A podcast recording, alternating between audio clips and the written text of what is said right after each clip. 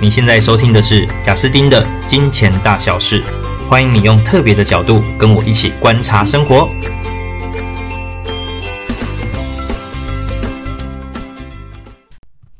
嗨，大家好，欢迎来到《金钱大小事》。那这三天其实发生了一些非常重要的币圈大事件。等一下呢，我会想要跟大家分享整个故事的来龙去脉。但同时呢，也跟大家透过这个故事聊一聊风险意识，还有分配的重要性。那听众可能有很多人并没有在整个虚拟币圈，那也不太清楚这一块领域的状况。我可能知道就是这个很高风险，偶尔看看新闻这样。那我就透过这一集也再次简单的叙述一下。当然，我前面有一集 EP 有专门在谈这一段，大家也可以回去听。那首先呢，整个虚拟币圈是这样的，就是我们要投资任何的虚拟货币。你都必须要先把你的法币，也就是台币啊、美金啊这些叫做法币哦，先变成所谓的稳定币。那变成稳定币，其实就是稳定美金哦，USDT 啊、UST 等等等。那这一些呃，再去购买所谓的比特币或以太币或任何的虚拟货币。好，所以会有这样的一个阶段。那对一般人来说，如果要透过所谓的去中心化钱包去做交易，可能因为那个界面没有那么漂亮。那同时也会有比较复杂的程序，因此呢，就比较多人会选择用中心化的交易所。那什么叫中心化交易所？其实就很像券商。各位，我们是怎么买到台积电股票的？就是你去某某证券开户，开户之后呢，用可能电子下单系统，你就把钱哦存在某一个账户里面，你就可以买到股票了。那所以所谓的中心化交易所，就是把整个购买虚拟币。用的跟哦一般的券商很像，有一个很好的界面，然后有一个很漂亮的这个操作模式，那非常的直观，你就可以很简单的去购买你要的投资商品。好，那讲到这一边呢，这是前情提要。那再来我介绍一下这个世界当中的老大，就叫做币安交易所背后的这个创办人叫做 CZ。那 CZ 呢，他其实是呃华人，但是他等于是美国籍这样，所以他是绿卡。好。那他就创办了这一间交易所，那同时这交易所拥有非常大的这个成交量，非常非常大。那这个细节我有点忘记数字了，但是总之它目前就是全球第一。那再来呢是另外一间，有人说第二，也有人说第三大的交易所，叫做 FTX。那这间交易所呢，它每天的这个成交量我就有印象哦，平均大概在二十亿美金左右，那是一个非常重量级的交易所。那这个交易所的创办人叫做呃 SBF，那因为这三个字有点难记，我简称他爆炸头，因为他是一个年轻人，那留着一颗爆炸头，那看起来很宅，但是呢是一个很有想法又高学历 MIT 毕业的高材生这样。那过去在华尔街，那后来就自己创立了这间 FTX 交易所。那这个爆炸头呢多么厉害，他在二十九岁的时候就直接获得富比士吧，就是。首富呃，就呃富人排行榜好像进了前两百还前四百，那总之他的身价高峰来到两百五十亿美金，非常的夸张，比郭台铭还有钱。那在三十岁底以下哦，达到这种等级的，历史上只有他跟脸书创办人马克哦，就这两个人。那再来，我其实对这个爆炸头，我个人是很钦佩他。为什么很钦佩呢？因为他有一个非常厉害的这个的的生活状态哦，他这么有钱哦，他还住在很像大学男生宿舍里面，跟跟朋友一起住，然后开的车是 Toyota Corolla，然后非常的呃简约的车哦，那是我大学时候开的车，他竟然现在开这一台，那么有钱的人，那他赚的钱呢，目标就是要捐出去，所以简直很像年轻版的巴菲特。好。那总之，这是爆炸头跟 FTX 这个交易所的简单背景。那币安交易所大概是 FTX 的这个，不管是资本额啊，或者是交易量，都大概是二三十倍左右。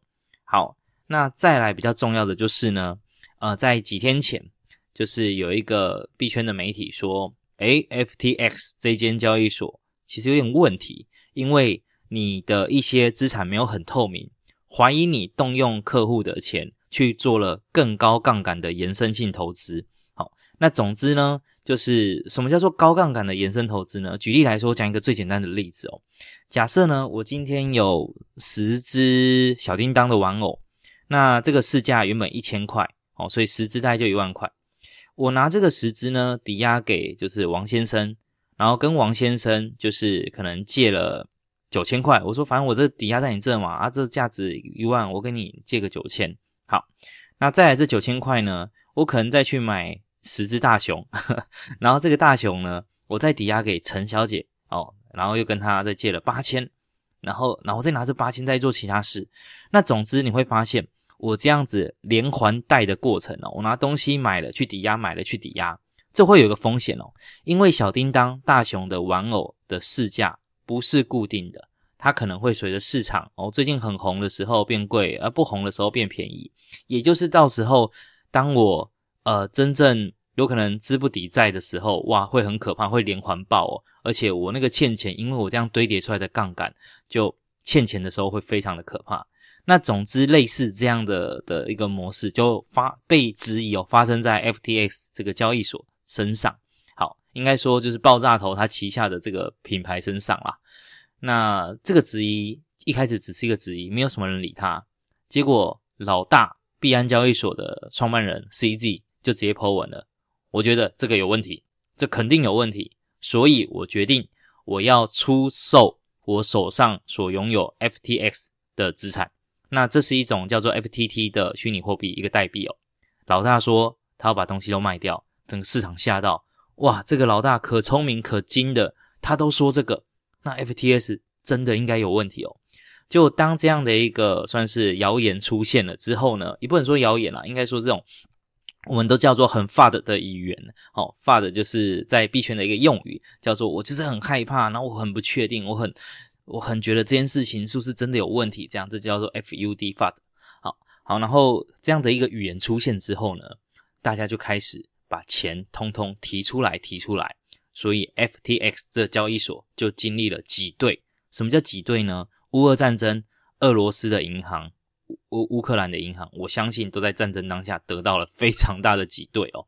好，那这个挤兑就会导致。因为任何一个金融交易所或任何的银行，它其实不太可能随时都手上握着所有存户的钱，然后可以瞬间全部给你，不太可能嘛。一定是它只有留部分，所以这挤兑的过程，当然 FTS 也是心呃努力的想各种方法去把钱搬进来，搬进来，搬进来。可是毕竟它是全球可以说第二或第三大交易所，所以它的客户量是非常的可怕的。所以前二十四个小时，我觉得它很厉害。他都一直能够把钱都垫出来，垫出来，但垫到后面，慢慢的都是 pending，就是也不一定能够成功。那直到昨天正式确定，就是他公布说我们停止出金了，哦，就停止出金了。哇，那这时候就其实整个市场就非常非常的恐慌了嘛。那 FTS 的信用度大幅度下跌，所以它背后代表它的代币 FTT 也是大幅度下跌。这下跌有多么可怕呢？在去年牛市的时候，这个一个 FTT 的代币有七十美金的价值哦，哇，光一个就七十美金是多少？台币两千多块。但是呢，一路到熊市的时候，包含在五月份超惨的这个各个机构大崩跌的时候，它也还有二十一块哦。但刚刚的这整个事件，让它从二十五块直接暴跌到就是十几块，哦，一一直跌，一直跌，一直跌。那跌到大概十三、十四块的时候呢，突然，哦，突然，这时候已经整个消息都很糟糕了。突然，那个币安的老大 CZ 说，刚刚跟 F T S 达成协议，我们有意愿把这个 FTX 这间公司买下来。哇，瞬间暴涨，十四块又拉到十九块，整个又暴涨。结果呢，哎，又开始继续跌了，因为人们猜想，没有啊，你这只是口头意向书嘛，没有真正会发生啊。结果隔了一天。也就是来到了今天，CZ 确定说没有，我这样调查过之后，这个洞太大了，我们不收购了。嘣，FTT 的代币一路就直接跌到了两块钱以下哦，两块钱以下。那 FTS 这边的交易所就是停止出金嘛，所以所有人基本上都是卡着的哦，就没有办法，就是呃没有办法，就是提出来这样子，全部卡住。好，那故事讲到这一边呢，我再讲一下就是真实的状况哦。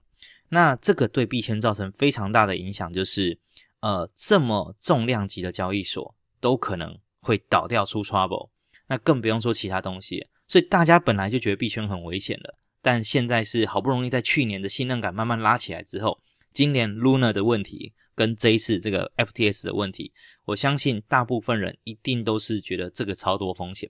光我看到的很多在这个圈子的朋友，都开始把钱提出去，回到真实世界了。那更不用说，其实我的周围的朋友跟群友当中有不少受害人。那其中呢，有一位他是也是三十出头吧，一个男生。那全部的资产都放在这，那原本自己也刚创业，但结果因为这件事情，他整个创业资金卡住，要变卖很多家当，那整个状况就是非常的糟糕。那另外有一个女生，她则是都快要结婚喽，那都在筹备婚礼，所以很忙，没有仔细看讯息，就没有想到隔两天钱提不出来了，所以现在她十几年的积蓄都在都在这个圈子，就直接归零，因为钱提不出来了。那这个我觉得就是风险意识。可能没有那么好，为什么这样说呢？因为，呃，怎么会把这么高比例的资产全部放在这边？即使再有信心，我相信所有人在投入这个圈子之前，都很知道说，虚拟币圈就是一个风险性很高的地方。这风险性很高的地方来自于几个点哦。第一个点是在这里的任何一个项目，基本上都没什么赚钱，都是卖一个梦想。但不像我们股票的世界，任何一档股票，它之所以有这个价值，大部分是因为它有赚钱。那你可以透过本益比去看看它现在值多少。可是，在这个圈子，虚拟币的圈子不是哦。交易所已经算是相对能赚钱的，但连这个状况都可能发生，所以就其实你就知道这个虚拟币圈的这个本梦比有多大。那再来第二个点，就是整个虚拟币圈跟一般的股票有个很大不同的地方，就叫做供应量。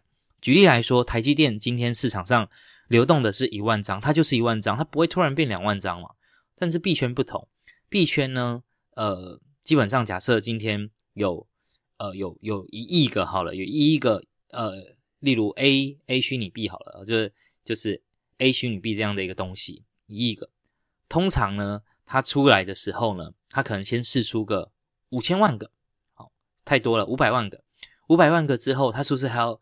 九千五百万个是没有售出的，就没有在市场流动了。那这些在哪里呢？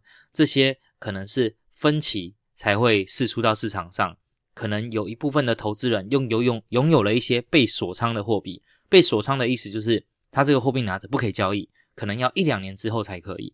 所以也就是说，一般的货呃股票你持有，只要公司一直努力赚钱，你的股价就越来越高。但一个虚拟货币你持有，就算它真的很赚钱，你也要去确定赚的钱的速度比得上货币蒸发的速度嘛？因为有越来越多人他就会拿到跟你一模一样的东西，可是这个项目他赚的钱就是有限的哦，或它的本身的价值就是有限的。那也因此呢，在虚拟币圈就会发生整体的量很大，但决定价格的就是少少的在台面上交易的那一些哦，例如说总共有一亿个这个币。但这一亿个币的价值可能来自于每天成交量那二三十万、二三十万个币，所以这二三十万个币呢，这如果这个 A 币哦，每天成交量二三十万，它的价值价格哦，成交大概在二十块。那在二十块呢，其实不代表一亿个币都值二十块哦，因为当大家开始认真抛售的时候，这可能就杀到零点二块。但股票的世界就相对比较不会有这个状况哦。那这一点如果大家能够听得懂的话，就大致了解一下就好。那总之我要讲的就是，币圈它没有太多的价值支撑，它的供应量呢又很特别，所以它用各种的什么锁仓啊、质押、staking 啊这些方式，去想办法减低台面上的流通量，去让价值可以支撑。可是呢，这个价值的支撑通常是薄弱的，只要遇到情绪。被挤兑、被抛售，都是崩跌的很快的。所以在你看台积电前阵子数字也是下跌，可是再怎么跌，你说六百八跌到我们现在三百，最低三百六、三百七吧。其实说真的也还好，在币圈看起来都还好，因为币圈是那个我看超多都是从去年跌到现在，剩下个五趴，剩下个三趴、两趴的多的是哦。好，那所以这个风险意识就很重要。可是呢，很有可能是我们在刚投入一个风险呃。有风险的地方的时候，我们都觉得要小心，但随着越待越久，吃点甜头，就会觉得也不用那么小心了。就像骑机车，我们都知道骑机车要有点危险啊，但越骑越骑，你就觉得安全帽没有好好戴也没关系了，或者是呢，你可能就觉得，呃，今天这个骑快一点，超速闯红灯也没有关系。可是我自己也是这样哦，我骑机车很久了，一开始觉得要小心，但骑着骑着，到后面就开始越来越哦 有点随便。但我后来一想象，像我儿子女儿，如果未来他们骑机车，哇，我真的会很担心诶。这时候才会又回归到正常的风险风险意识。好，所以我这里要特别讲的就是，大家一定要很注意哦。你投资如果真的进入到一些比较有风险的的地方，那个比例要抓好。所以像我自己在这一块的比例最高最高的时候是来到大概十四十五趴。那哈当然就是随着这个崩跌，这个比例就慢慢下滑了啦。但是因为我有抓比例，所以无论再发生什么事，一点都不会影响到生活。那接着是呢，呃，本业现金流也非常非常的重要，就是你有没有一个本业的稳定的现金流，去让你在投资上不是靠这个生活，你也不会太因为这件事情决定生活品质，然后也不会因此就很痛苦。好，就是无论涨跌，你都不会太开心或太痛苦，然后去影响生活状态。通常反而是这样，投资才做得好，而且才累积得快。那我要讲风险意识哦，分配资产。所以你一开始分配资产是一个很重要要遵守的一个原则哦。本业现金流也很重要。那我要讲有两个人，这两个人一样，一个也是我朋友，然后另外一个是反正就一样是币圈的某一个群内的群友。先讲这个群友好了，这个群友一样在这个事件当中，他卡了百分之九十五的币圈资产哦，百分之九十五的币圈资产就是就就没办法了，就卡住了，出不来了。但是呢，他反而还是有能力去跟刚刚我讲的有另外两位受害者，就一个是快要结婚的女生，另外一个是刚创业的男生，反而他还有能力捐一些，呃，虽然可以说是小红包给这两个人一个鼓励哦。我觉得这就是在本业现金流这件事情的重要性。那接着是有另外一个朋友，他卡在这个交易所内的资金，而不是几万块、几十万哦，是台币一千多万。但是这个一千多万，说真的，他应该是我周围我听过最扯的一个人了。可是老实说，他当然他也就是觉得啊，怎么会这样？可是这件事一点也没有影响他的生活，也没有影响他的任何投资步调，因为他的主力部队还是在比较能掌握安全性高的，就是美股跟台股。好，那因此有没有发现资产分配，无论是在一个市场，你看到了什么样的好事，有多么令你期待的事情发生？那个报酬率绝对不是我们投资唯一的关键，一定要去想的是最坏状况发生的时候，怎么样的分配是所谓安全的。所以投资其实有一个原则，就不是赚的时候你能赚多少，是惨的时候你要能活着，然后不能心态崩裂。好，那这个就是还蛮多可以延伸讨论的，但我相信各位只要一旦有这样的一个意识哦，其实投资上面就不会让你的生活太被它所绑架。好，那就这是我们今天这几天的这个状况简单分享。那到底未来币圈还会不会再继续连环爆呢？不知道。然后以及呢，就是这个圈子是否值得投入呢？那就看呃每个人个人。但我可以很确定的事情就是，如果你是一个有资产的人，一定要做好安全的资产分配。那这个分配就我刚刚讲的那些重点，就可能要掌握一下。那如果你觉得你的资产目前还没有到太高，我认为最重要、最重要的事情就是一定要提升你实际上的月现金流，就是你是要靠双手能够赚到的那个钱，一定不能太低。靠实业赚的钱会是这个非常重要的一个阶段。透过实业，你才能够心态稳健，心态稳健才能够在实业赚更多钱。而在资产不够的时候，实业赚钱的速度一定远比投资翻来的安全又快速。所以这是我们在资产累积还有迈向财务自由之路哦，非常重要的一些观念。好，以上分享就是我们今天的金钱大小事啊，更多的内容我们就下集见喽，拜拜。